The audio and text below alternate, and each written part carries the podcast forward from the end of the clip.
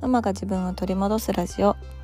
このラジオでは子育て真っ最中の私が子育てを通して自分を見つめ直す方法や母親として過ごす中での気づきや学びをシェアしていきます。こんにちは杉部です、えー、現在私は実家に帰ってきております。で同じ都道府県内なのであのまあね1時間半ぐらいで帰ってこれるんですが、まあ、コロナの関係もあってねかなりあの長い間帰ってませんでしたなので久しぶりの実家とあとはあのおじいちゃんおばあちゃんがまだ元気であの実家にねいるので、まあ、久しぶりにね祖父母とも会いました。で今日は、え私の母と子供たちを連れて陶芸体験に行ってきました。で2歳の末っ子はろくろ回しはねできないので粘土タイプであのお皿を作ってたんですけれども私と長女と長男は初めてのねろくろ回し体験をしてきました。めちゃくちゃ楽しかったです。で本当は私はあのコーヒーを飲む用のねカップを作りたかったんですけどもうまさかそんなものは作れるようなあの状態ではなくってあのすごく独創的な独特なあの器が完成しました。はい、またね1ヶ月か2ヶ月後に家まで届くみたいなので完成を楽しみに待っていたいなと思っております。はい、えー、今日のテーマは、えー、覚えている思い出は自分の大切な一部というテーマでお話ししたいと思います。えー、今ね実家に帰ってきているのであのまあ、私の小さい頃のことを思い出すこともすごく多いんですけどあのおじいちゃんおばあちゃんと、まあ、久しぶりに話している中ですごくねあの感じたことがあったので、まあ、それをお話ししようと思います。で何かっていうとあの私のおばあちゃんはもう86歳ぐらいになるんですけどあの急にね話していると小学校の頃の修学旅行の話をあのしてきたんですね。うん、で小学校の修学旅行って多分ねもうね75年とかもう本当に約80年前の話なんですけどすごくよく覚えてるっていう風に話してくれて、うん、であのセリフとかもねすごく鮮明に覚えてるんですよ。うん、であの何かっていうとねおばあちゃんは昔カレーが嫌いだったらしくってでカレーを食べれないんだけれども修学旅行の宿泊先でカレーが出るらしいんですね。うん、であのもうカレーが嫌いすぎて修学旅行に行きたくないって言ってたぐらい、まあ、それが気に気がかりだったらしいんですよ。うん、なんですけどあの普段はねめちゃくちゃ厳しいおばあちゃんのお母さんがその修学旅行の時にはその宿泊先の旅館だったりとか学校にあのおばあちゃんはそのカレーが食べれないからもしよかったらあのお米を持たせるからね他のものを食べさせてやってほしいみたいなものをこう掛け合ってくれたらしいんですね。うん、であの、まあ、宿泊先はお米なんて持ってきてもらわなくても結構ですっていう風に断られたらしいんですけどあのおばあちゃんはお母さんにお米を持たされたらしくってそのお米を持って修学旅行に行ったらしいんですね。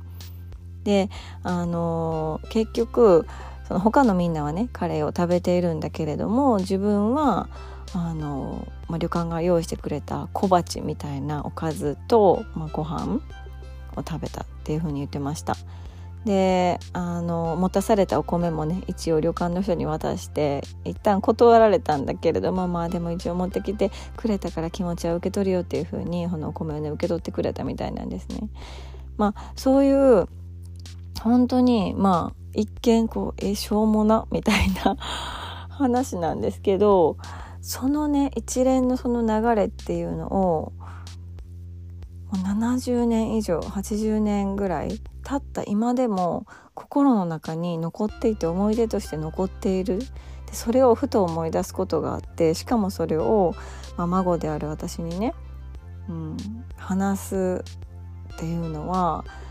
多分おばあちゃんの中ではものすごいこう心に残った印象に残った思い出なんだろうなっていうのを感じたんですよ。うん、できっとあの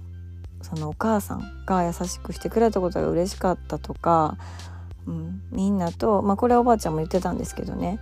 みんなカレー食べてるのに自分だけ違うものが来てみんながすごく珍しそうにあのおばあちゃんのことを見てたっていうのも印象的だったらしくって、うん、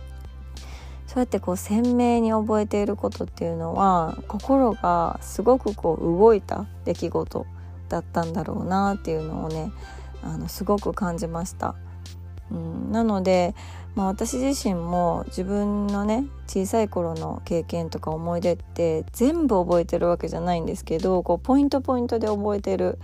うん、些細なことってあるんですよね。うん、多分それはものすごく心が動いたりとか衝撃的だったりとか、うん、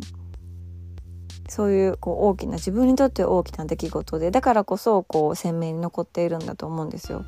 でそういうことが積み重なって今の自分自身ができているのかなっていうのをすごくねこう感じます。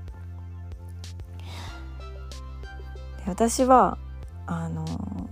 すっごく覚えているのは初めて外国の方に話しかけられた時のことなんですよ。話しかけられたっていうか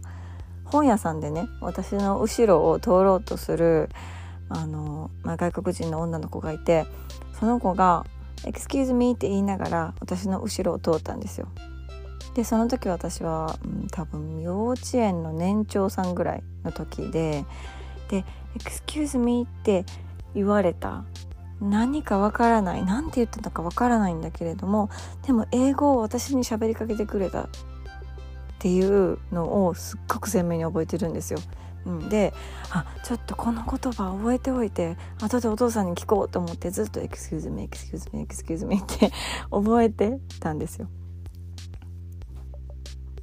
でそれをあの後でね親に聞いてどういう意味っていうのをこう聞いた覚えがすごくこう鮮明に残ってます。まあ、そんな感じであの、まあ、漠然とね自分の小さかった頃のことを振り返るとかその時に好きだったことを思い出すっていうのは難しいかもしれないんですけれどもこうパッと思い浮かぶ風景とか何気ない時に思い出すこととかいつもは思い出さなかったんだけれども子育てをしていると思い出すっていうような出来事とかって結構ねそれをこう掘ってみるとあの自分のコアな部分っていうのが見えてくることもあるんじゃないかなっていうのをね思ってます。なのでぜひぜひその小さい頃の自分っていうのがどんな自分だったのかどんな子供だったのか、うん、どういうことを鮮明に覚えているのかっていうのを思い返して、うん、見ていただけてもいいんじゃないかなと思います。はい、では今日のテーマは、えー、覚えている思い出は自分の大切な一部というテーマでお話ししました。最後まで聞いていただきましてありがとうございます、えー、最新のお知らせは LINE 公式より配信しておりますのでぜひぜひ登録よろしくお願いいたします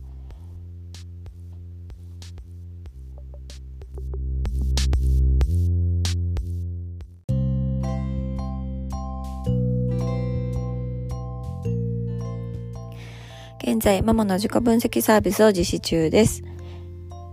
最新のお知らせは LINE 公式アカウントより配信しております。LINE 公式アカウントは概要欄にある URL からお友達登録をしていただけますので、ぜひぜひご登録をお願いいたします。では、今日も素敵な一日になることを願っております。